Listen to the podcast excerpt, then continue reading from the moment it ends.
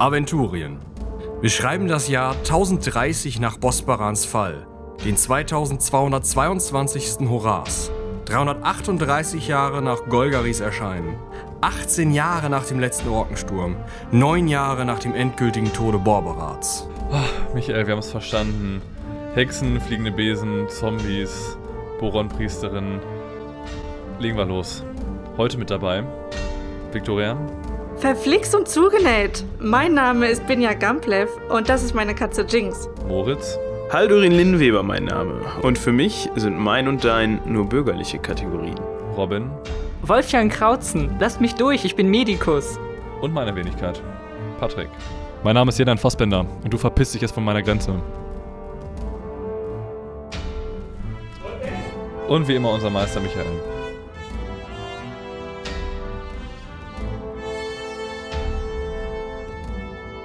Der Straßenlärm verklingt immer mehr. Es geht nach unten tatsächlich. Also ihr werdet im Keller sein. Und ihr kommt in einen Raum, der dem ersten Warteraum für euren Prozess sehr ähnlich sieht. Sofas drin, auf denen ihr euch niederlassen könnt, Trauben und Met, alles, was das Herz begehrt. Allerdings ist es eben ein Verschlag zu, zur linken und zur rechten Seite vergittert. Das, wo ihr durchgeht, ist auch vergittert. Nach vorne hin aber ist eine, ist eine richtige gemauerte Wand. Und als ihr dann drin seid und die Tür zuschlägt, merkt ihr, dass im nächsten ja, Gitterräumchen sozusagen rechts neben euch scheinbar schon der Löwenkäfig ist. Ja, wunderbar. Also jeder bedient sich am Met. Ja, dann hast du solche Tiere schon mal gesehen? Äh, nicht mit der Fellzeichnung, aber andere Großkatzen in der Größe gibt es auch in Andergast. Fantastisch. Schau mal die Zähne, das ist schon Da, mit denen möchtest du dich nicht unbedingt anlegen. Ja, komm, komm, komm mal hier zum Gitter. Komm, komm, komm, komm. Ja. Das würde ich, davon würde ich dir abraten. Wolfgang. gib mir, ist da irgendwas äh, mit Fleisch dran? Gibt's was äh, zuerst mit Fleisch? Ja, hier, nimm. Ja, danke. Ich werf das da mal rein. Ja, die balgen sich da ein bisschen drum und einer zieht sich das dann. Das, äh, eine der Löwinnen zieht sich das dann rein. Boah, spannend. Schade, wenn, wenn man sein Notizbuch nicht dabei hat. Ne? So, Gelegenheit. Ja, aber ich sollte mich wahrscheinlich jetzt um unsere Verteidigung kümmern. Ich glaube, ich mache mir einen schönen, schönen, schönen, schönen Moment mit äh, dem verbleibenden Alkohol. Weil ich äh, er hatte gerade das Gefühl, lang ist nicht mehr. Also könnte eventuell die Liste Gelegenheit sein. Als Binja um die Arena herumlungert, sieht sie, wie aus einem Ausgang der Arena der dir ja auch bekannte Avesander mit einem sehr gewinnenden Grinsen herauskommt, sich an einige, ja, nicht so richtig uniformierte Leute, also sie haben alle ungefähr die gleichen dunklen Klamotten an, aber eben keine richtige Uniform, äh, Leute wendet und ähm, scheinbar eine Frau zusammenstutzt, die immer nur wieder nickt und ja und irgendwas in die Richtung sagt, bevor diese Leute dann auseinanderstoben und ja, in alle Richtungen davon eilen, um scheinbar noch irgendwie was zu tun. Dann begibt sich Avesander wieder über den Platz in irgendein anderes Haus hinein. Okay. Du beobachtest. Sehe ich denn einen, äh, sehe ich denn Personen aus dem Haus Paligan irgendwo rumstehen oder, oder gibt es irgendwie so, dass irgendwie der Eingang von diesem nervigen Typen ist Hm. und der andere Eingang von den Paligan genutzt wird, weil die ja gegeneinander sind? Also als du um die Arena rumläufst und auch der Avesander kam aus einem unscheinbaren Eingang, aber als du um, um die Arena rumläufst, siehst du in verschiedenen Farben gehaltene Baldachine über bestimmten ähm, Eingängen zu dieser Arena. Und du siehst auch, dass immer auch unterschiedlich gehaltene Wachen vorstehen. Äh, äh, das Problem ist, dass es in Al-Anfa keine richtigen Wappen gibt, sondern die halt nur meistens so, so Farbbanner haben. Du gehst aber davon aus, also bist relativ sicher, dass ähm, der lila und goldene Eingang äh, durchaus der der Paligans ist. Da stehen auch zwei so Wachen äh, davor, halt so Typen in, ähm, in so Konquistadoren-Brustpanzern mit so einem lustigen Hut, wie ihn auch schon hier Visitera Butires auf hatte ähm, und eine helle Bade in der Hand und äh, gucken grimmig und denen ist warm. Okay, ich gehe mal auf die zu. Geh einfach mal durch. Du möchtest durchgehen. Du hast die harmlose Gestalt noch an. Mhm. Ich Ah. habe also äh, einen Korb. Ja, sie halten dich auf. So, äh, Entschuldigung, ähm, du darfst hier nicht durch. Ich ähm, bei den Korb, da ist eine Decke drüber und ich lasse unauffällig die Münze auf der Decke auf dem Korb landen. Sie gucken sich an, gucken diese Münze an. Diese große goldene Münze mit einem irgendwie gearteten, so einem verschwurbelten Zeichen drauf. Äh, Buchstaben ineinander. Und der eine nickt dem anderen zu, dann entkreuzen sie die helle Baden und du darfst da reingehen. Ähm, es wird, also als du drin bist, sie kreuzen die helle Baden wieder, läutet irgendwo weiter weg eine Glocke. Okay.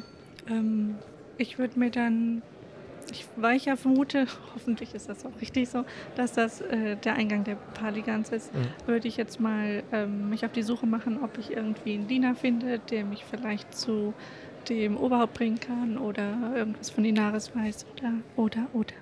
Ähm, du gehst einen ansteigenden Gang entlang, der dann relativ schnell in Treppen mündet, die ähm, weiter nach oben führen und bist dann, als du diese Treppen, also es sind links und rechts auch keine, ähm, keine großen Türen oder sowas zu finden, sondern es ist einfach nur ein langer Gang, der relativ dunkel ist, da nur von hinten dieser Öffnung und von vorne, weiter vorne um eine Ecke, ein Tageslicht hereinscheint. Du siehst aber, dass da Fackelhalterungen sind, also wahrscheinlich würde das sonst beleuchtet werden. Und du kommst auf jeden Fall auf einer Empore heraus, die über der Arena thront. Das Dach der Arena ist bis auf einen kleinen Kreis, durch den die Sonne in die Mitte der Arena gleist, verschlossen mit irgendetwas, das ziemlich lichtdicht zu sein scheint.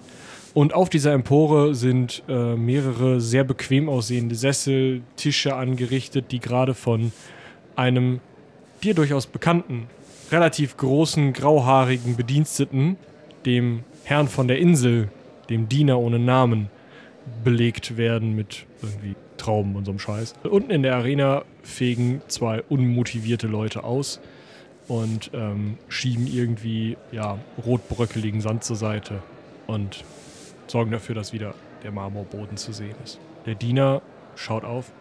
Äh, äh, was machen Sie hier? Zeig ihm zuerst die Münze. Äh, ein Gefallen vom Haus? Äh, wieso geht ihr nicht zum Haus Paligan? Was behelligt ihr uns hier in der, der Arena? Äh, was wollt ihr denn? Wie kann ich euch helfen? Bin wegen des, wegen des Prozesses hier. Ja, der soll heute Abend, äh, wenn es dunkel ist, stattfinden. Ich habe von gewissen Problemen gehört, die sich um den Prozess ranken. Und zwei Probleme haben wir wieder eingefangen. Beziehungsweise die Florios haben sie eingefangen. Ist das richtig so? Besser für uns zumindest. Ob es für unsere Probleme so gut wird. Aber wenn sie weggerannt wären, dann hätten wir Inaris nicht retten können. Sie wäre als einzige Verantwortliche wahrscheinlich hingerichtet. Also ich möchte, ich weiß nicht genau, ob ich ihm jetzt vertrauen kann oder nicht. Das ist mein Zwiespalt. Du bist dir ziemlich sicher, dass der ähm, dir gegenüber sehr vorsichtig, aber dennoch auch aufrichtig ist, weil er dieses Siegel gesehen hat und weiß, dass dieses Siegel vielleicht in den letzten fünf Jahren an vielleicht 30 Leute rausgegeben wurde. Also ähm, einfach sehr, sehr klar zeigt, okay, das ist ein Verbündeter.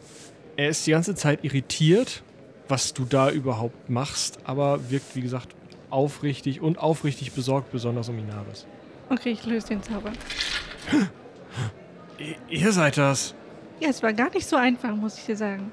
Ja, das kann ich mir vorstellen. Wie seid ihr denn hier reingekommen? Ja gut, die Münze.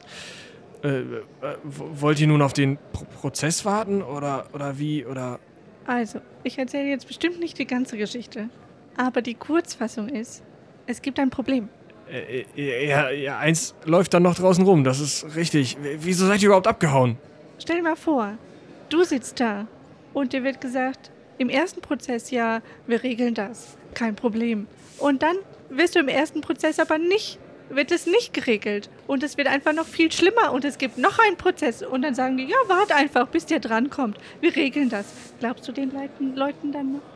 Das äh, ist irgendwie normal hier, aber ich kann das schon verstehen. Also ich persönlich bin das ja nicht gewöhnt. So ein. Ah, bin ich nicht gewöhnt. Finde ich auch absolut nervig. Aber okay, dann spiele ich halt mit. Dann äh, wurden wir abgeholt.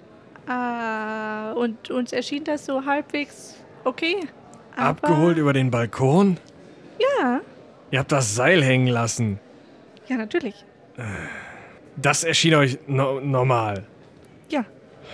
Nun denn, äh, Und äh, die anderen, naja, dann gab es auf jeden Fall einiges an äh, Gerenne und äh, anderweitigen Fortbewegungsmitteln und ja, wir, haben, wir waren uns nicht so ganz einig, aber sind dann doch wieder zurück zur Stadt gekommen, wo wir dann auf, ich vermute, die Spitzelspione, wie auch immer, von Mr.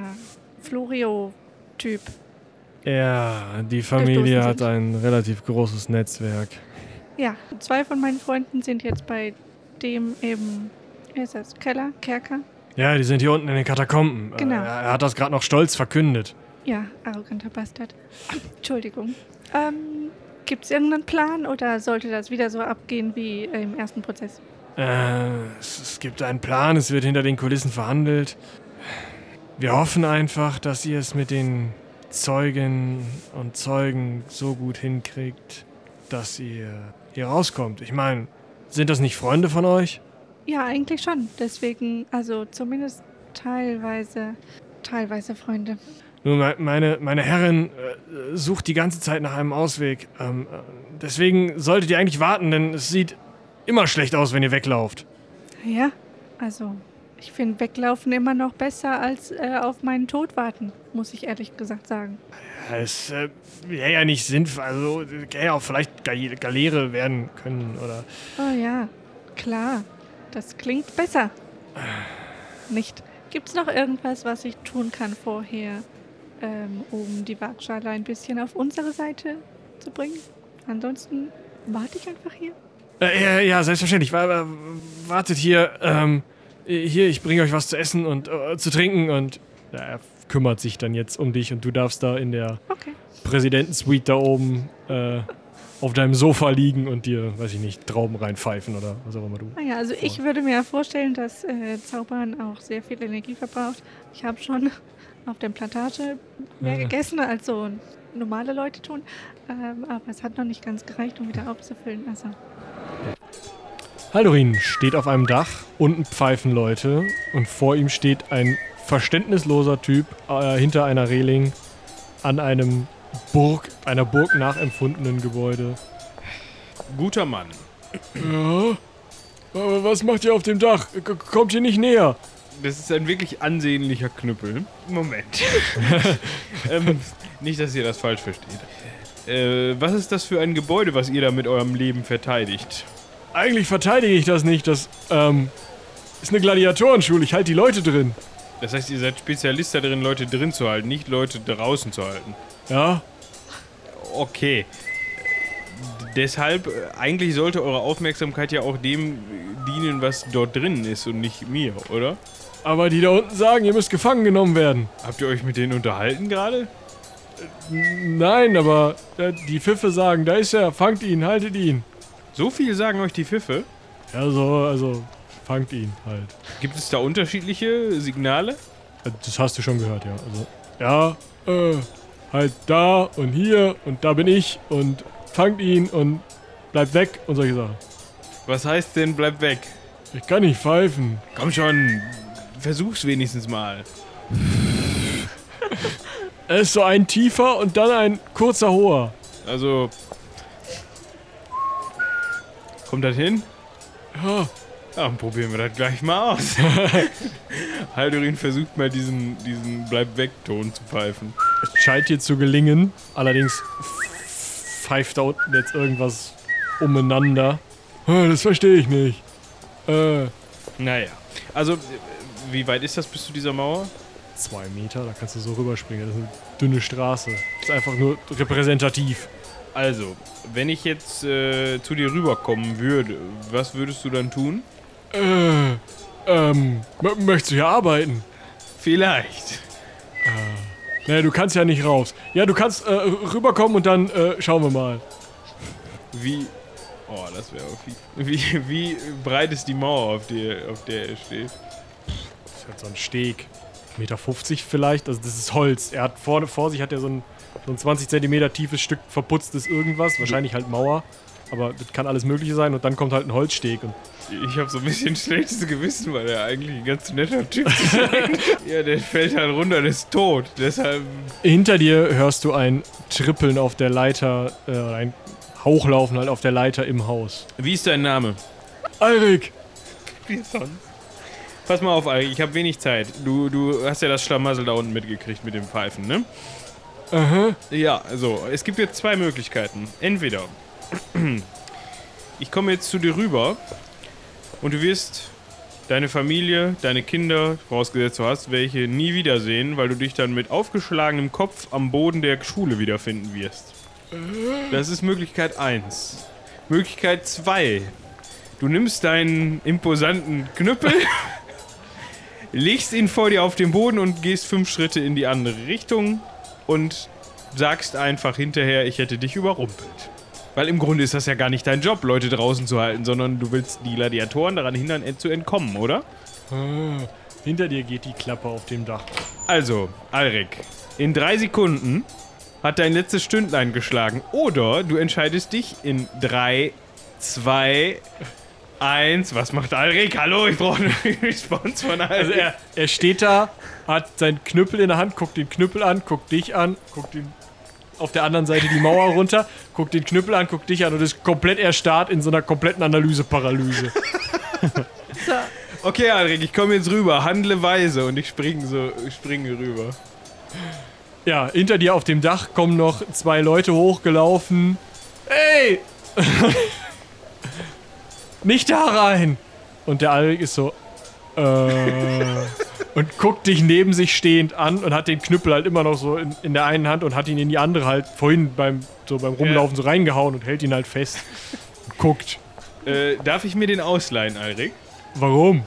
Weil ich den gut gebrauchen könnte gerade. Äh, eigentlich nicht. Ja, okay, vergiss es. Äh, war schön, dich kennengelernt zu haben. Du machst einen guten Job hier. Ciao. Ich renne jetzt in die andere Richtung.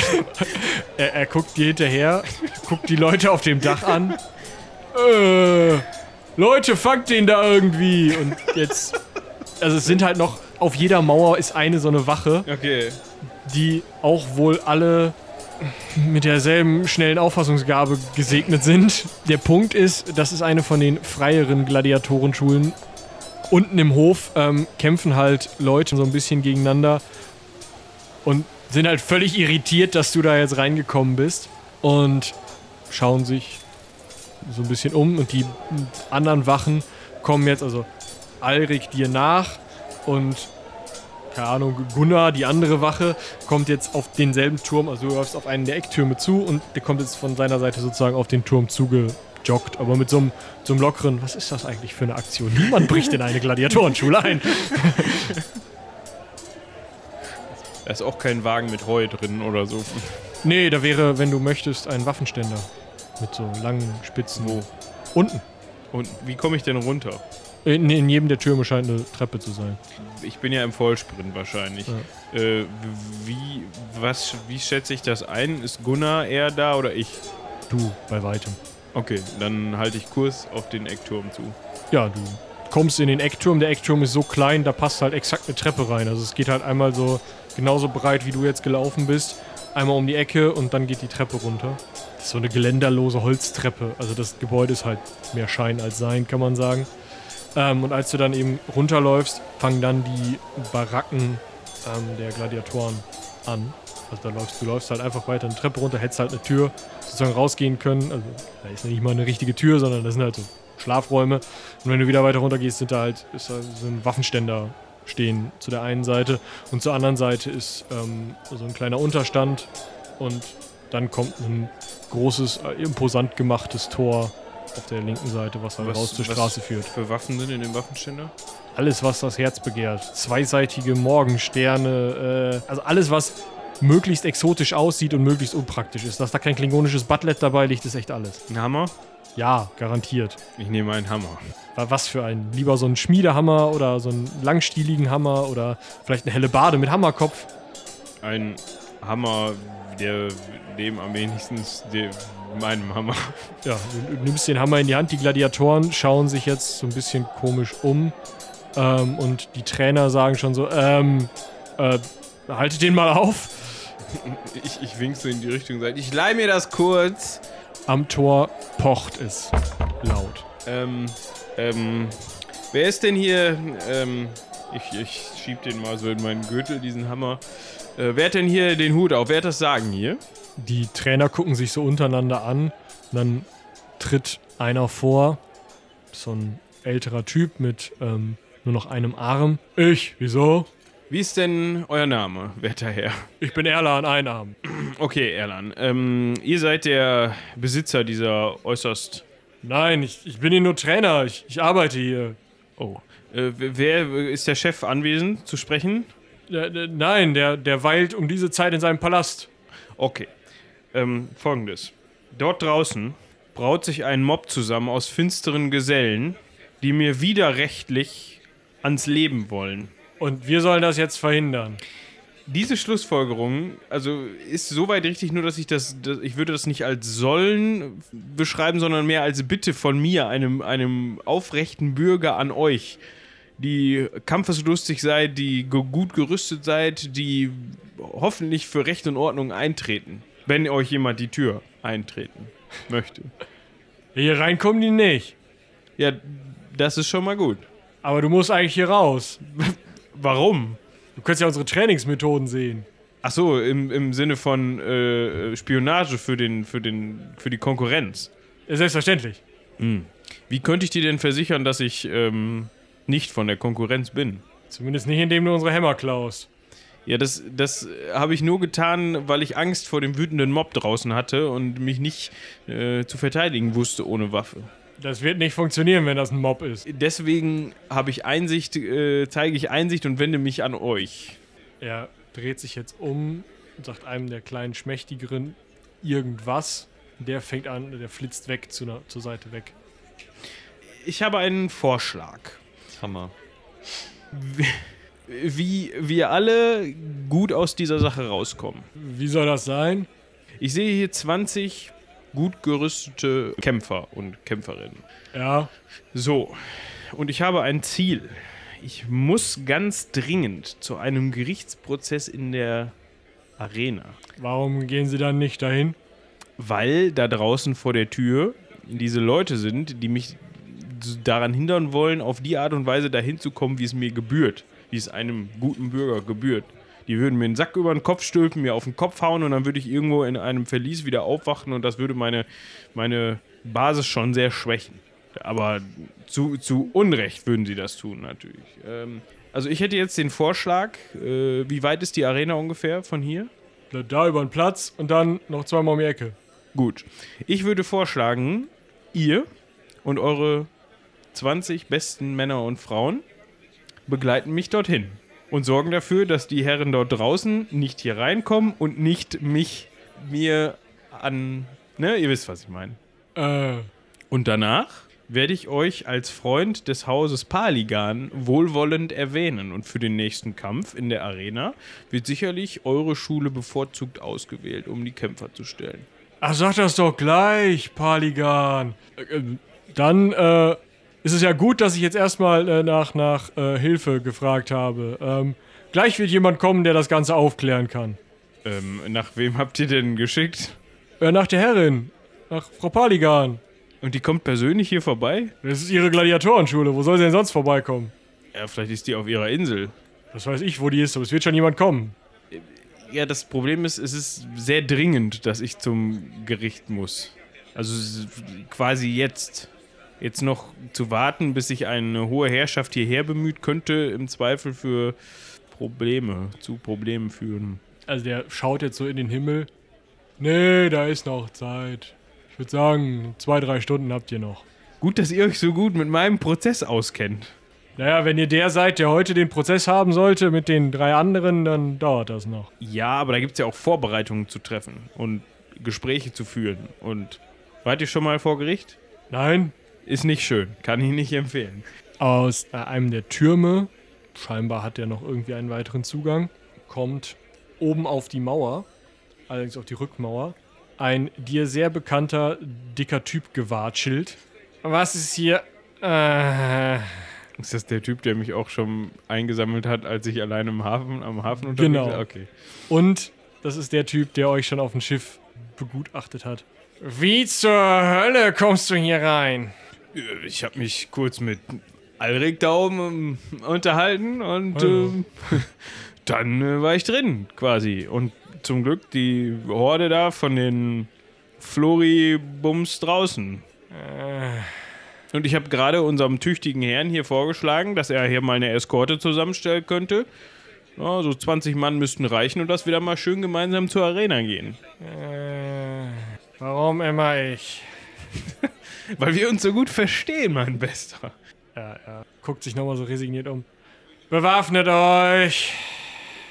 Und die fangen jetzt an, halt eine Armschul äh, eine Schulterpanzer und so einen Helm aufzusetzen, ein krummes Schwert in die Hand zu nehmen, wie man sich das vorstellt. Er kommt die Treppe runtergewatschelt, stellt sich scheinbar an die Spitze des Zuges. Und jetzt hast du so ein Cordon, heißt das, glaube ich, von wunderschön unterschiedlich bewaffneten Gladiatoren und Gladiatorinnen um dich. Haben die was Blaues an? Sowas Blaues. Ja, dann wäre es ein Cordon Bleu. ja, Entschuldigung. Und er steht dann unten vor diesem Cordon lila Gold und öffnet das Tor. Zwei weitere Knechte da öffnen die Tür und die Abordnung der, der Florios guckt nicht schlecht komisch, als dann eben deine kleine Militäreskorte da äh, mit ihm an der Spitze herausmarschiert. Bisschen langsamer als gewohnt, weil er nicht so schnell ist. Husch, husch! Wir gehen zur Arena. Jetzt verzieht euch hier. Und dann eben sich da einen Weg bahnt und bahnen lässt von einigen ähm, Gladiatorinnen und Ich Gladiatoren. mache wieder meine, meine äh, Kussgeste. Ne, einmal so zu den, zu den Herren und Damen, die mich beinahe erwischt hätten. Aber äh, gefällt mir. Könnte ich mich dran gewöhnen, so eine persönliche Eskorte. Mit großem Tamtam, er- erregt natürlich Aufsehen, kommst du an der Arena an und wirst durch denselben Eingang mit lila-goldenem Pavillon über dem Dach geführt. Allerdings dann nur noch von Ornaldo Gerion, eurem Kapitän, also ehemaligen Kapitän, den du schon kennst, der dann äh, die Treppe mit dir hinaufgeht und du wirst von einer entspannt auf einem Sofa chillenden Binja empfangen, die wahrscheinlich gerade einen Kater krault oder so. Ich vermerke an dieser Stelle, ich habe den Hammer nicht zurückgegeben. Wollte ich nur mal eben sagen. Wie kommst du denn hierher? Ja, das hättest du sehen müssen, mit so wie es mir gebührt quasi, mit äh, Pomp und Gloria, wenn man das so ausdrücken darf. Habe ich mal aufgeschnappt irgendwo. Ähm, und du? Wo sind die beiden anderen? Ich habe nur... Die sind auch hier. Nur Und nicht hier. hier. Wo? Ich gucke mal so ins Sofa.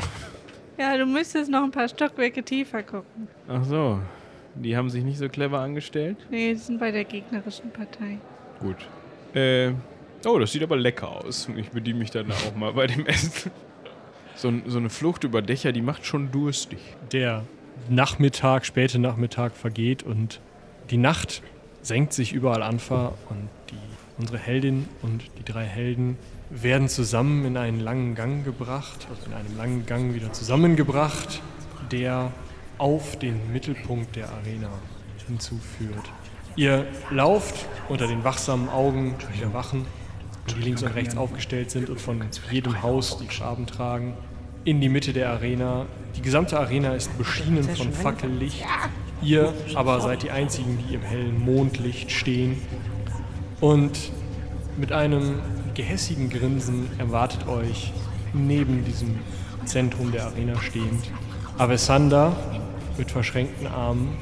Und oben, als ihr hochschaut, in der, einer der Logen direkt am Arenarand sitzt eine unfassbar alte Frau, die eine schwarze Kapuze über den, dem Kopf hat, sodass man nur noch ab der Nase abwärts und die langen wallenden Haare da rauskommen sieht. Und als ihr hineinkommt, erhebt sie sich langsam und sagt mit brüchiger alter Stimme zum Große, woraufhin der gesamte Saal zur Begrüßung Als die Begrüßung der Menge verklungen ist, hebt Avesander an, scheinbar wie überliefert zu sprechen. Begrüßen Sie, Ihre Eminenz, Irania Rabenkopf zu Schwarzenstein, unsere ehrenwerte Richterin dieses Tribunals und Stimme Borons. Und wie man sich das so vorstellt, in einem riesigen Tribunalsaal antwortet die gesamte anwesende Hörerschaft in murmeligem Ton möge sie mit der Weisheit des Schweigens. Als diese scheinbar Begrüßungsformel durch ist, setzt sich die uralte Frau wieder hin und macht mit einer Handbewegung klar, dass Avesander, der scheinbar Ankläger, Gerichtsdiener, Gruppenbespaßer, was auch immer, alles in einem ist hier, jetzt mal fortfahren könne. Scheint nicht so zu sein, als ob das der einzige Prozess heute sei oder sie den ganzen Tag Zeit habe. Vielleicht hat sie auch dringendere Geschäfte zu tun. Ich klage diese vier und eine feige Torwahlerin, die sich nicht diesem Prozess stellt, an, dafür verantwortlich zu sein, dass unser Außenhandelsvolumen um 10% eingebrochen ist. Diese vier sind dafür verantwortlich, dass Schiffe voller Boron feindlicher Untoter, ketzerischster Untoter über die Meere ziehen und unsere Schiffe, wie auch die Schiffe aller anderen Nationen angreifen, ausplündern und versenken. Das Ganze haben sie, so Zeugenaussagen, bewerkstelligt, indem sie einen uralten, ehernen Sturm, der schon seit Jahrhunderten dieses Übel in sich bewahrt hat, irgendwie zerstört haben.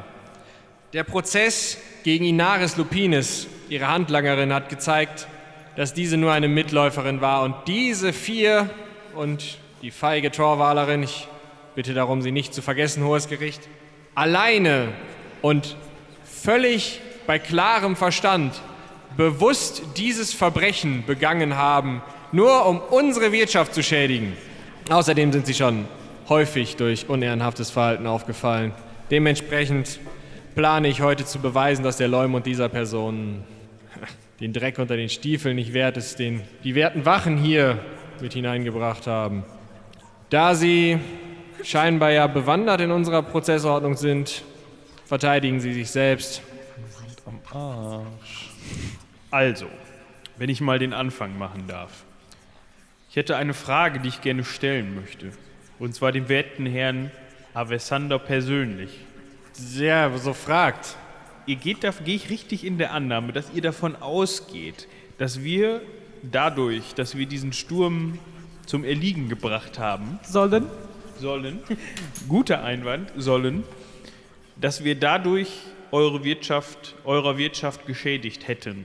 Das heißt, ihr akzeptiert, dass es diesen Sturm gegeben hat, der Untote in seinem Inneren gefangen gehalten hat. So zumindest sind die Berichte, ja. Das klingt ja schon ein bisschen weit hergeholt, ne? Das würde ich auch sagen. Einen Sturm, der lässt sich, das sind Naturgewalten, der lässt sich doch nicht einfach Abschalten. befehligen. Das ist Magie, natürlich ist das möglich. Wir haben hohe Magister unserer eigenen Universität hier befragt. Es ist möglich, Stürme herzustellen, sie zu lenken und auch sie an einem Ort zu halten. Wenn, wenn dem so wäre, dann würdet ihr mir sicherlich zustimmen in dem Punkt, dass man dafür schon über starke magische Kräfte verfügen oder zumindest über, über weitreichendes magisches Wissen verfügen müsste. Und ich meine, gucken Sie uns an. Sehen wir so aus, als würden wir sowas brechen können. Darauf wollte ich hinaus.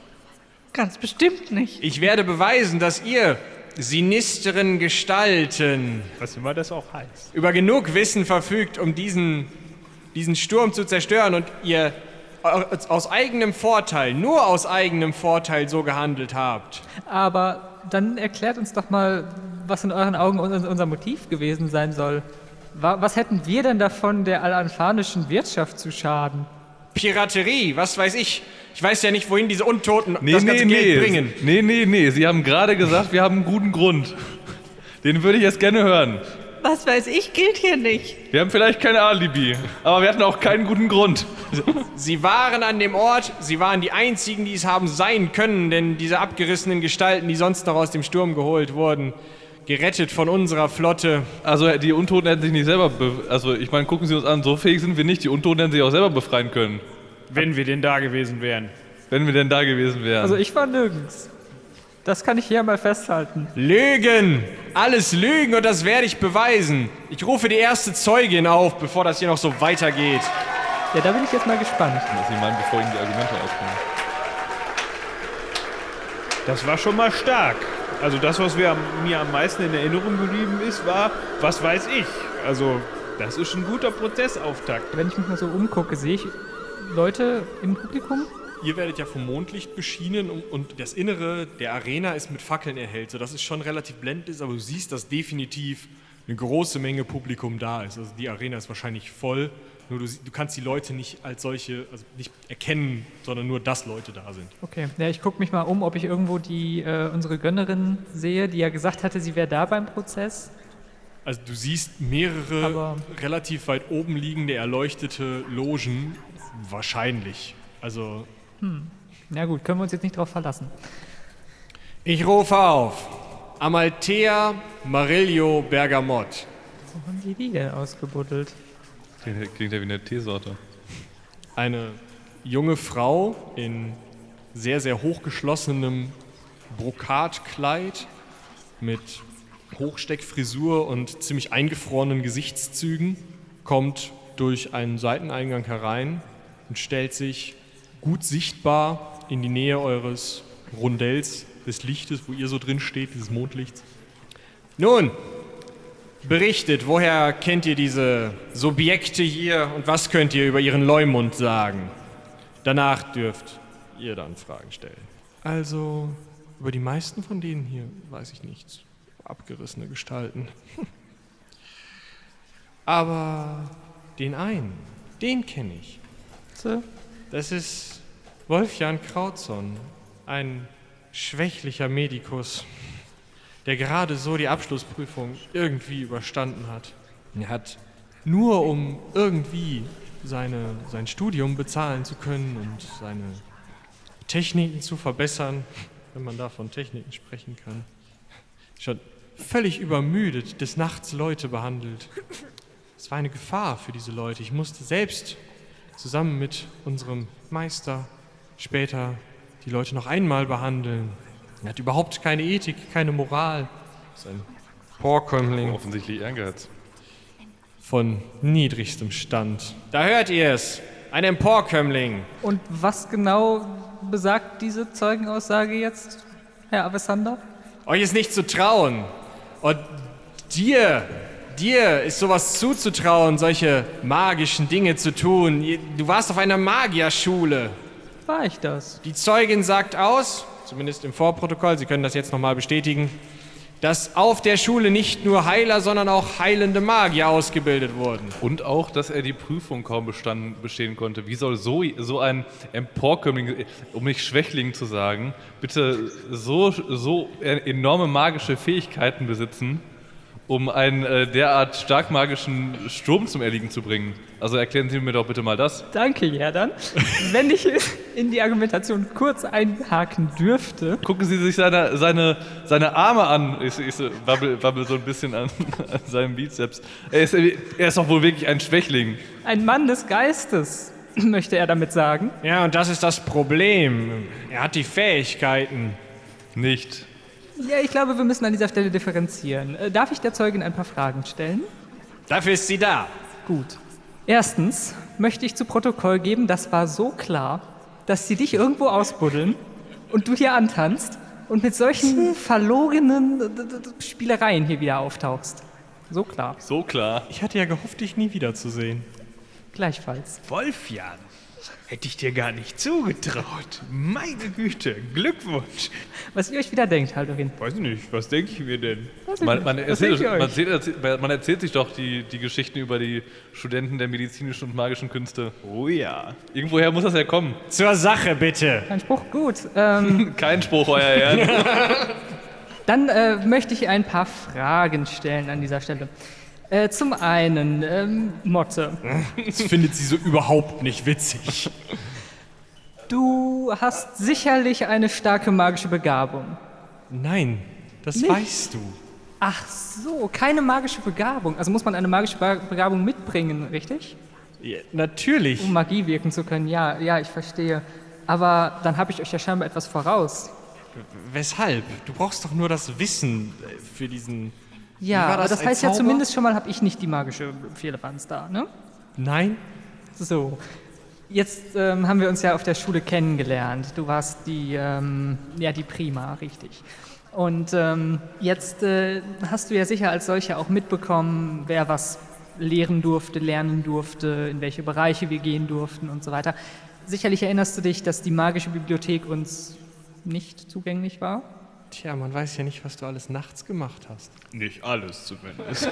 Medizinstudenten, denen ist das ja auch egal, habe ich gehört, ob das jetzt tagsüber oder nachts ist oder so. Oder.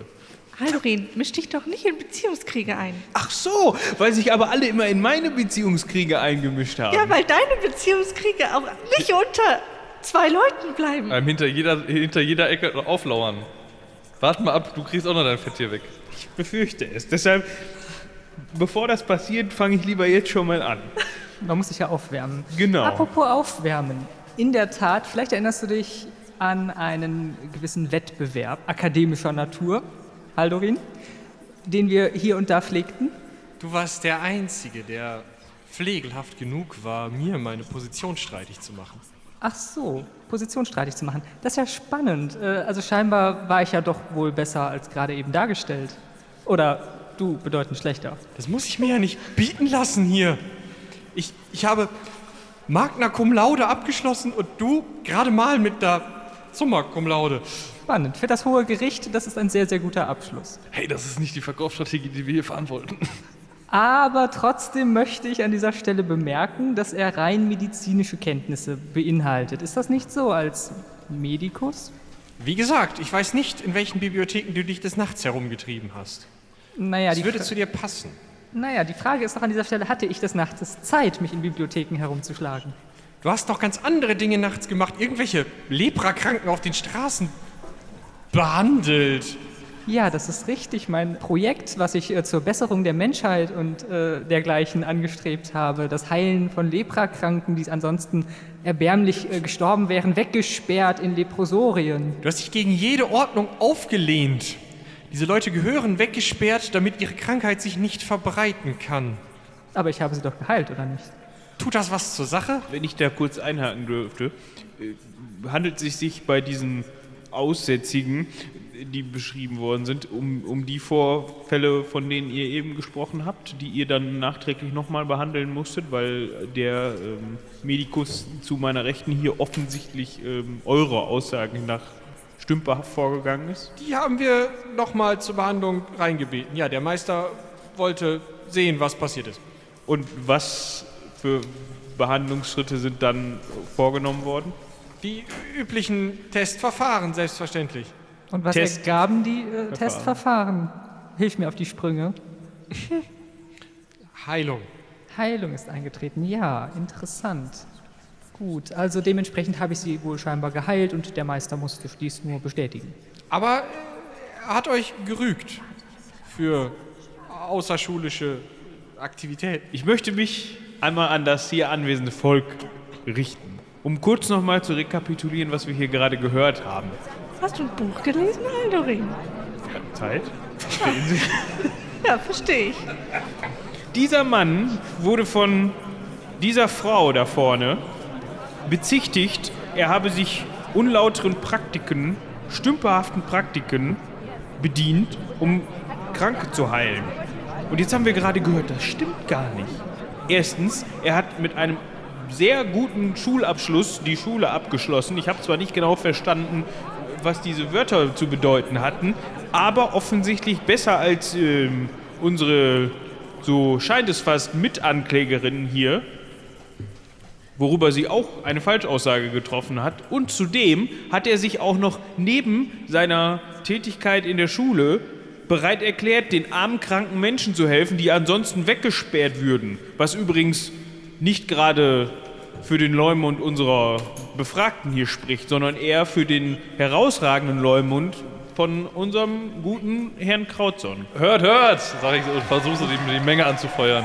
In der Menge geht tatsächlich so ein also zustimmendes Geräusch los, das Avessander versucht zu übertönen mit Was wir festhalten können, ist, dass er Fähigkeiten aus einer magischen Schule und einen Drang, sich gegen die Obrigkeit aufzulehnen hat. Die Zeugin ist entlassen. Stopp! Ich habe noch zwei Fragen an die Zeugin. Erstens, verrate mir doch mal, äh, wie würdest du einen magischen Sturm abschalten? Mit Magie höchstwahrscheinlich. Wa- Das woher erscheint soll- mir etwas fadenscheinig. Also dieses Wissen wurde scheinbar auf der Schule dir nicht so äh, explizit mitgegeben. Äh, meine zweite Frage bezieht sich auf Untote. Du bist eine gute Medizinerin. Das möchte ich dir an dieser Stelle mal ähm, ja, beigeben. Selbstverständlich, ich bin Hofmedizinerin bei den Florios. Ob Da, hier da. Unabhängigkeit vorliegt, möchte ich dann an anderer Stelle nochmal diskutieren. Aber äh, wenn du eine gute Medizinerin bist, ähm, würdest du mir zustimmen, dass totes Fleisch tot ist Selbstverständlich. und dass es nicht durch die Gegend läuft? Nun, bis auf Praktiken von Widerwärtigen. Aber normalerweise ist es ja tot. Und normalerweise hat es wenig Willen, richtig? So ist es. Ist dann davon auszugehen, dass wiederbelebtes, untotes Fleisch einen Willen hat? Nun, wir wissen von wenigen Fällen, in denen die Seele im Körper verbleibt. Die Seele im Körper verbleibt, dann hat es also doch einen eigenen Willen. In manchen seltenen Fällen. Ach so, ja, spannend. Und dann kann es auch tun und lassen, was es will, nicht wahr? Im Rahmen der Flüche und Pakte, die es so eingeht. Ja, das heißt, es ist, äh, kann auch völlig eigenmächtig Dinge tun, wie Stürme beenden, rumlaufen, Schiffe kapern, äh, Schiffe angreifen und dergleichen. Einen Schätze betrügen. Gut, die Zeugin sei entlassen. Das war, äh, war alles, was ich noch fragen wollte, was mir auf der Seele brannte. Hochnäsig und scheinbar ein bisschen vor Wut zitternd bewegt sich die Motte aus dem Gerichtssaal. Wir haben also gesehen, zumindest der Kopf dieser Bande neigt dazu, sich gegen Autoritäten aufzulehnen. Der und der Kopf der Bande? Der kann nicht mal anständig ein Seil runterklettern, ohne ins Wasser zu fallen. Sagt mal, seid ihr immer so unhöflich und beachtet keinerlei Konventionen? Das ist mein Plädoyer hier. Fast so unhöflich wie Sie. Bitte sehr, fahren Sie fort mit Ihrem Plädo-Bums. Mit der nächsten Zeugin werde ich beweisen, dass es sich hierbei um mörderisches Pack handelt. Je- Jeren und Haldorin gucken sich unauffällig an. Das dazu vor Diebstahl nicht zurückschreckt. Jetzt weiß ich, wer gemeint ist. Ich rufe Alinde Dinkelkorn in den Zeugenstand. Wer ist Alinde Dinkelkorn? Eine Episode, auf die ich nicht besonders stolz Welche? Sta- Staffel 2, Episode 1. Egal, weiter. Eine kleine, rundliche Person, die sehr, sehr provinziell aussieht für das, was man hier in der Stadt sonst gewöhnt ist äh, und scheinbar ihr bestes Sonntagskleid angezogen hat, kommt in die Arena. Ja, so eine relativ kleine Person, sehr rund, blonde Haare und ist völlig aufgeregt. Man sieht es ihr direkt an. Die hat noch nie so viele Menschen auf einmal gesehen. Es ist völlig überwältigend für sie. Nun, Fräulein Dinkelkorn, Sie haben eine weite Reise auf sich genommen, um diese Aussage heute zu tätigen. Sie sind beschäftigt in einem kleinen Etablissement im Norden nahe Gareth. Sehe ich das richtig? Ja, ich, äh, also, also mein Vater hat da so einen kleinen Laden, also so eine, äh, also in einem alten Boronskloster haben wir, also wir haben das umgebaut. Ähm, Und Sie kennen die hier Anwesenden? ja, also, äh, auf jeden Fall die beiden, die sind mir sehr im Gedächtnis geblieben. Und die junge Dame war auch dabei. Den da kenne ich nicht. Sag ich ja. Sei froh. Woher? Die haben sie bis hier runtergekarrt. Woher kennt ihr, Fräulein Dinkelkorn, diese drei Verdächtigen hier? Also, ähm, die zwei waren nur einmal Gäste bei uns im, im schlafenden Raben. Und der da, der war, der war zweimal da. Bei, beim ersten Mal war er echt ganz nett, aber dann, dann hat er nachts unsere Schatulle geklaut und, und ist mit all unserem Geld abgehauen. Das war ganz schön schwierig, danach wieder, wieder Geld zusammenzubekommen, um, um den Laden weiter umzubauen und über den Winter zu kommen. Gibt es dafür irgendwelche Beweise? Wurde dieses Verbrechen je aufgeklärt? Der, der Beweis steht doch hier. Ja, die Fantasien einer verängstigten Magd, die dessen nächtens von ihrem Vater aus dem Bett geholt will, weil angeblich ein unbescholtener Gast des Hauses, welcher dringenden Erledigungen nachkommen musste, die Schatulle geklaut hat. Eine Schatulle, möchte ich dazu sagen, die sicherlich bei dem Etablissement unter uns, also ihr habt es nicht gesehen, Herr, äh, Versander, Wes- ich hab's nicht so mit Namen, Entschuldigung. Herr, Herr Vorsprecher, wie auch immer. Ihr habt dieses äh, runtergekommene ehemalige Boronskloster nicht gesehen, aber diese Schatulle, die kann nicht besonders gut gefüllt gewesen sein, so unter uns. Dementsprechend, wer würde sich für eine solche Schatulle so in Gefahr bringen und vor allem das Gesetz verletzen, wenn es sich am Ende noch nicht mal lohnen würde? Naja, welche Gefahr soll denn von uns ausgehen? Der- nächste, Aber nicht von, aber vom, vom Konstabler oder vom Büttel oder wie auch immer das da bei euch genannt wird. Vom Gesetz. der nächste Büttel ist im nächsten Dorf. Das, das ist eine Tagesreise. Das, Ja. das weißt du doch, Haldurin. Trotzdem ist mein Punkt eindeutig. Er war der Einzige, der in dieser Nacht den schlafenden Raben verlassen hat. Und danach, am nächsten Morgen, war das Geld weg. Und ich, ich, ich war auch noch so, ich, ich hatte ihm gezeigt, also er wusste, wo das Geld ist. War jetzt nicht die einzige Schatulle, die sie dir gezeigt hat, ne? Ihr habt noch weitere Aussagen zu Protokoll zu geben. Ja, äh, also Ich gucke sie böse an.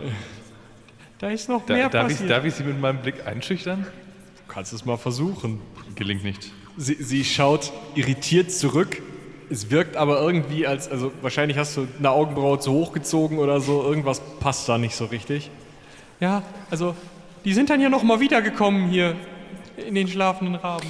Was wäre das denn bitte auch für ein. Das möchte ich aber unterstreichen. Welcher, welcher Täter kehrt denn zum Tatort zurück?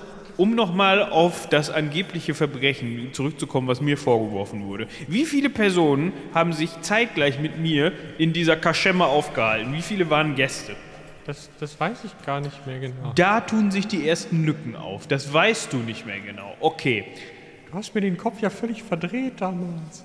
Dafür stehst du hier aber noch auf deinen eigenen zwei Beinen. Anderen Leuten, den vergessen wir das. Also, aber du stimmst mir zu in dem Punkt, dass ich nicht der einzige Gast war. Natürlich. Also, das habe ich jetzt nicht verstanden. Ich war nicht der einzige Gast, oder? Ja, Okay. So. Und meine Pläne waren bekannt, dass ich mich nicht lange dort aufhalten wollte. Hey, du hast gesagt, du, du würdest vielleicht sogar da bleiben wollen und dann den Laden übernehmen mit mir zusammen. Da muss geistige Verwirrung vorliegen, ganz im Ernst.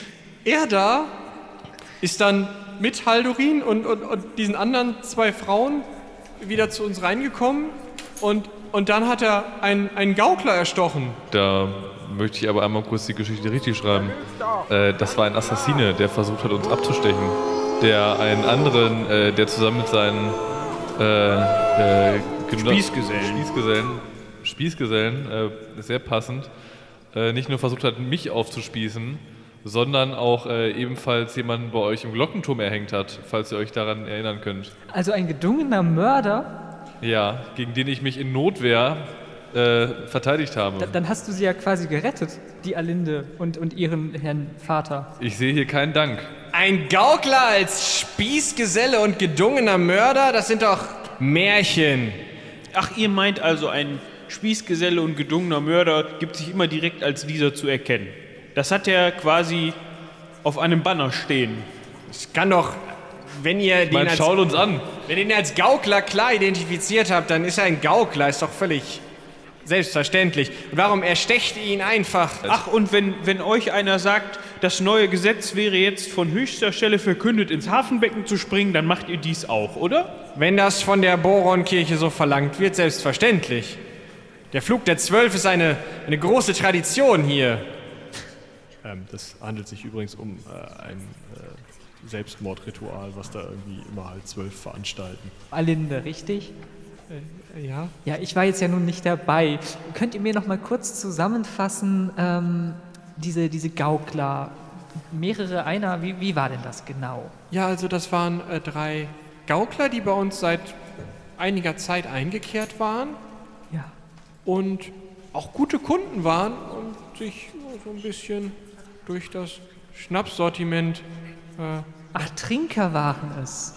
Ja, nun, dafür sind wir ja bekannt, dass Nicht wir so guten viel wie Schnaps der Herr haben. Vater, aber durchaus. Und die sind lange bei euch eingekehrt, obwohl sie nur Gaukler waren und haben sich durch, also das ähm, würde ja bedeuten, dass sie einiges an Münzen mit sich gebracht hätten. Das ist aber auch relativ ungewöhnlich für Gaukler. Naja, es war ja tiefster Winter, da können sie ja nirgendwo gauklern. Ja, und dann geschah dieser Mord, richtig? Im Glockenturm, wie war das? Am Seil, am Tau des, der Glocke selbst wurde jemand aufgehängt. Schändlich. Am Halse, bis zum Tode. Schändlich. Da kann, an die Formulierung kann ich mich gut erinnern. Habe ich schon häufig gehört. Äh, egal. Ja, ja, ja, genau. Also zuerst wurde jemand draußen umgebracht. Vielleicht. Ach, noch jemand. Ja, ja. Ach, dann ist ja eine wahre Mordserie geschehen in diesem Etablissement. Ja, zwei Tote ist schon eine Strecke. Drei, drei Tote, wenn man es so sieht. Das wird ja immer schlimmer. Und dann sind ehrenhaft also hier diese, diese Viere, die eigentlich gar nichts äh, verloren hatten dort und äh, die dann trotzdem geholfen haben.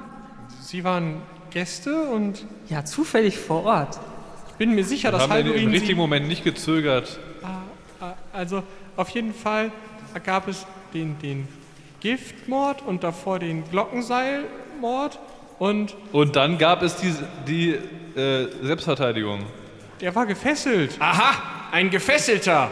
Also daran, dass er gefesselt war, kann ich mich nicht mehr erinnern. Es gab einen Zweikampf, einen ziemlichen Tumult Auf Leben und Tod. auf Leben und Tod, aus dem unser Jäger dann als glücklicher, glücklicherweise als Sieger Re- hervorging. Ich recke meine Arme, beiden Arme in die Luft und zeige meinen Bizeps und versuche die, die Crowd anzuheizen. Hier steht Aussage gegen Aussage. Wollt ihr wirklich diesen gedungenen Mördern glauben? Die auch noch. Und jetzt kommen wir zum Fleische dieser Aussage, die ein untotes, sprechendes Artefakt mit aus dieser Stube entführt haben.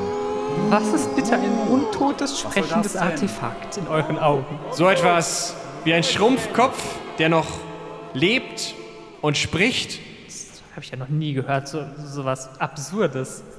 Und sowas ist medizinisch möglich? Ziemlich sicher nicht. Das kann ich beweisen. Ich habe eine weitere Zeugin für euch. Da bin ich jetzt ja mal gespannt. Fräulein Dinkelkorn, ge ge gehen Sie lieber, bevor Sie was aussagen. Als nächstes, ich muss dazu sagen, im Diplomatenstatus, also für Ihre Aussagen kann sie nicht belangt werden. Leider. Xenophera Salpikon aus Brabak. Frau Salpikon, erste Frage. Sie gehören zu einer Zunft von Personen, denen es möglich ist und die sich nicht schämen, Tote den Händen unseres Herrn zu entreißen. Sie grinst nur überheblich und nickt. Ist es also möglich, einen Schrumpfkopf herzustellen, der noch mit dem Wissen seines ehemaligen Inhabers ausgestattet ist und dieses ausplaudert? Durchaus. Und dieser soll dann zufällig in diesem Boronskloster aufgetaucht sein? Also in diesem ehemaligen Boronskloster. Als Kloster kann man da sicherlich nicht bezeichnen. Definitiv kein heiliger Ort. Oh nein. Über den Verbleib solcher Artefakte kann ich nichts sagen. Frau Dinkelkorn, kommt vielleicht doch noch einmal zurück. Ja, Habt ihr gesehen, was mit diesem Schrumpfkopf passiert ist? oh ja, das, das war ganz schrecklich. Er hat gezetert und, und unflätige Dinge gesagt und dann wollten sie ihn ins Feuer werfen, aber, aber er wollte das nicht und, und hat sich, hatte Angst wirklich. Und dann haben sie ihn ganz, ganz gemein in, in, ihre, in ihre Tasche gestopft, sodass Ruhe war. Das, das war schrecklich. Und dieses Ding, das hat leuchtende Augen gehabt und, und ganz schlimme Sachen gesagt. Wenn ich da kurz einhaken darf, möchte auch eine Frage an die Zeugin richten. Ähm, ähm, Frau Dinkelkorn, Haldorin? Ihnen hat also dieser, dieses Etwas, was Sie, was Sie meinen gesehen zu haben, Angst gemacht. Ja, Große Angst. ja, es hat ja gesprochen. Unflätigkeiten, haben Sie eben gesagt. Ja, ja, Ja, ja. Und es hatte leuchtende Augen.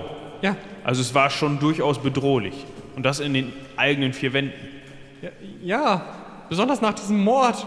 So, wenn dieses etwas anwesend war, wovon wir ja immer noch nicht ausgehen wollen, vielleicht in ihrer Angst, könnte es sein, dass, ich meine, wenn wir mal ehrlich sind, wenn die Schnapsvorräte des Vaters in Reichweite sind, dann, man weiß ja, wie es ist, dann hier und da ein Schlückchen, oder? Nein, nein, nein, ich, ich habe nicht mehr getrunken als das, was ihr mir angeboten habt. Was ich der Zeugin angeboten habe. Nein, nein, diese, diese Torwalerin. Diese Torwalerin. Also, ist sicherlich jetzt peinlich für die Zeugin, aber da ist mir des Öfteren mal so ein Hauch von, ein Geruch entgegengekommen, der doch drauf schließen ließ, dass die Zeugin des Öfteren, ich meine, wer will es ihr verdenken, unter dem Al Einfluss von Alkohol stand. Also wirklich? Ja, Haldorin, und dann äh, bedenke man noch die Schocksituation. Das ist ja medizinisch ganz normal, dass wenn man so etwas nicht gewöhnt ist, so etwas nicht kennt und dann geschehen plötzlich Morde in den eigenen vier Wänden, das nimmt einen schon sehr mit. Und das kann auch durchaus mal, naja, Zustände hervorrufen, die einer Halluzination oder einem, einem Sehen von Dingen gleichkommen. Also das, das ist ja etwas ganz Normales, da muss man sich auch nicht für schämen, aber ähm, ja, so etwas ist durchaus möglich. Das ist Bedrängen der Zeugin. Sie hat einen vorzüglichen Leumund in ihrem eigenen Dorf. Ihr Vater hat sich für sie verbürgt. Wie es jeder Vater tun würde. Er ist ein ehrbarer Mann. Meine Mittelsmänner können das berichten. Nun, äh, sie, sie ist entlassen. Die auch, ihre Mittelsmänner sind auch bestimmt sehr objektiv. Selbstverständlich, hohes Gericht. Äh, ich habe diese Untersuchung mit den besten Männern betraut, ähm, die wir so haben. Ich glaube, wir machen lieber mit den nächsten Zeugen weiter. Also, bevor der Herr Vorsprecher hier noch mehr ins Stammeln kommt. Genau, wir hatten da ja schon äh, eine, eine Dame, Frau Xenophera. Ihr erinnert euch sicher, wir haben uns getroffen im, im, äh, in diesem Gasthaus im Berg da. Äh, zum heulenden Troll, genau, so hieß es. Durchaus. Ja, in welcher Mission wart ihr noch gleich dort? Ihr hattet da ein, ein gewisses Anliegen. Nun, ich akquirierte neue Schützlinge für unsere Akademie. Ach so, ja, ich erinnere mich, ihr habt dort einen kleinen Jungen mitgenommen, richtig? Äh, wie war sein Name? Olk, mein Schüler. Ja, genau. Und äh, den habt ihr einfach so dort mitgenommen, wenn ich mich da richtig entsinne. Ich habe ihn abgeworben, bessere Bezahlung, bessere Ausbildung. Und ihr wolltet das verhindern. Habt noch gefeilscht. Verehrtes Gericht, aus diesen Aussagen könnte man jetzt ja entnehmen, dass dem Jungen Geld angeboten worden ist. Dem war aber nicht so, sondern dem Dienstherren des Jungen, wenn man so möchte, Menschenhandel betrieben. Das ist richtig. Selbstverständlich. Was ist denn gegen Sklaverei zu sagen? Falschen Kontinent. Also, ihr wolltet ihr ein rechtmäßig erworbenes Jüngchen abspenstig machen? Ihr habt eben in eurer Vorstellung dieser Zeugin selbst gesagt, dass sie sich nicht dafür schämt, was sie sonst immer praktiziert. Nun, sie ist nun mal eine Gesandte Brabax, auch wenn wir sie nur ungern hier. Dort seht ihr es. Ihr haltet also auch nichts von ihren, von diesen brabakischen Praktiken. Blödsinn. Natürlich nicht. Es gefällt Bohrer nicht, die Toten Also kann es doch. Bohrern auch nicht gefallen, wenn ein kleiner, unschuldiger, schützenswerter Junge in den Fängen dieser, ja, ich möchte fast sagen, Leichenbeschwörerin. Leichenbeschwörerin oder dieses, äh, dieses Kultes, das passt, das, das passt noch viel besser, landet. Und was weiß ich mit ihm anstellt. Das hat uns ja erstmal nicht zu interessieren. Es ist ein rechtmäßiger Kauf gewesen. Das hat uns nicht zu interessieren, aber die Dinge, die ihr so nachfragt, die haben uns zu interessieren. Ich frage mich, was so hier die anwesenden Personen davon halten. Hat uns das zu interessieren oder nicht? Ja, es geht so ein von wegen böse Totenbeschwören. So. Dann erzählt uns doch mal eure Praktiken. Ich finde das ja schon äh, durchaus schändlich. Also, ihr tut was? Ihr, ihr belebt Tote? Hatten wir das nicht schon? Ja, nee, das hatten wir noch nicht. Es wurde hier zwar angedeutet, aber erzählt uns doch mal so einen Schrumpfkopf, um den zu beleben. Was muss man denn dafür tun? Nun, zuerst einmal muss man den Kopf vom Körper trennen. Sonst erhält man einen einfachen Zombie. Dann ein einfacher Zauber, totes Handel zum Beispiel, leicht abgewandelt. Man hätte einen Schrumpfkopf, der zu gewissen Äußerungen vielleicht sogar noch fähig ist, wenn man natürlich dann den Schrumpfkopf hergestellt hat. Das ist ein sehr delikates Verfahren. Da ähm, möchte ich meine Betriebsgeheimnisse nicht dem Hohen Gericht. Ja, leid. danke schön. Aber ähm, um noch mal so ein bisschen dabei zu bleiben, wir sprechen ja eigentlich nicht über diesen Schrumpfkopf. Wir sprechen über einen Sturm mit scheinbar Hunderten, Tausenden von Untoten, so wurde es ja vom Gericht impliziert.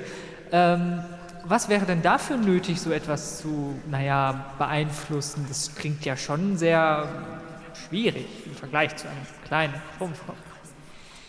Nun, Also wäret ihr in der Lage dazu? in der Lage ja, willens nein, denn es würde schon ein Magnum Opus erfordern.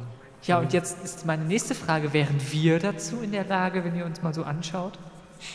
Unwahrscheinlich. Sie dort vorne, vielleicht. Ich weiß gar nicht, wovon Sie reden. Großgericht schaut sie euch an. Sie hat sogar noch das Stroh in den Haaren. Und eine kleine Katze dabei. Wer, wer könnte so jemand etwas zu Leide tun? Du merkst, dass sie dich identifiziert hat als Zaubernde. Das tut ja jetzt gar nichts zur Sache. Ich habe ja nicht gesagt, dass Sie diesen Sturm erschaffen oder die Untoten erzeugt hätten. Die Frage ist, Frau Salpikon, wären diese hier in der Lage, die Untoten zu befreien? Das liegt daran, was der Auslöser dieser Untoten ist und wo sie eingesperrt sind. Aus einer Zelle? Natürlich. Aber ein Sturm ist doch für einen Untoten kein Hindernis, oder? Frau Salpikon, ihr kennt euch aus mit Untoten, mit Zombies und was ihr da gerade alles an unschändlichen Dingen von euch gegeben habt. Wäre es denn möglich, überhaupt sie einzufangen mit ein bisschen Wind? Mit Wind nicht? Ich, ich hörte, dass sie sogar in der Lage seien, so habe ich gelesen, am Grund des Meeres zu wandeln. Selbstverständlich. Selbstverständlich sind sie in der Lage. Dann könnten sie doch einfach unter dem Sturm hindurchlaufen. Möglich. Sollte in dem Sturm nicht auch eine magische Barriere gewesen sein, dann Ja, davon weiß ich nichts. Also ich hörte nur von einem Sturm, aber ähm, und auch der Herr Avesander redete nur von einem Sturm, den wir ausgeschaltet haben sollen. Aber wenn er gar kein Hindernis für die Untoten war, naja, dann hätten sie ja jederzeit raus und reingehen können, wie es ihnen beliebt. Keine weiteren Fragen.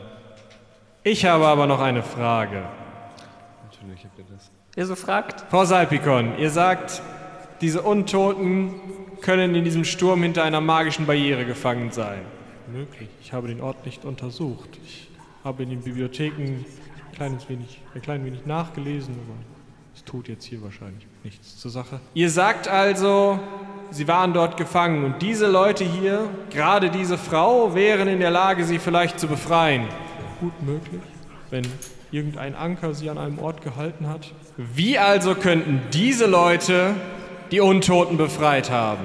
Wie gesagt, wenn dort ein Anker vorhanden war, ein magisches Artefakt, das zerstört wurde, ein was auch immer, dann mag es sein, dass sie es bewusst oder unbewusst zerstört haben und daraufhin diese Plage auf uns losgelassen haben. Aber dann könnte das ja jeder tun. genau, das wäre ja reinste Fahrlässigkeit. Nee, aber dann könnte es ja auch jeder getan haben. Also wenn es jeder tun kann, könnte es ja auch jeder getan haben. Mit dem Wissen und dem Willen darum natürlich noch einfacher, aber ja. Die Zeugin ist entlassen. Als sie schon ziemlich weit weg ist, hört Binja ihre Stimme nochmal entweder im Kopf oder als also flüsternd. Das mag zwar nicht so aussehen, aber ihr solltet da nochmal hin. Das dürfte sich diesen Prozess machen lassen. Kommt nochmal zu mir. Als dritter Zeuge wird aufgerufen, seine Durchlaucht. Der Markgraf des Weltlandes, der Herr von Reichsend, Erbgraf von Schwan, Gebieter über das Heerbanner Orkland Nord, Elwin von Schwanen. Hallo Elgin. Hallo. Äh,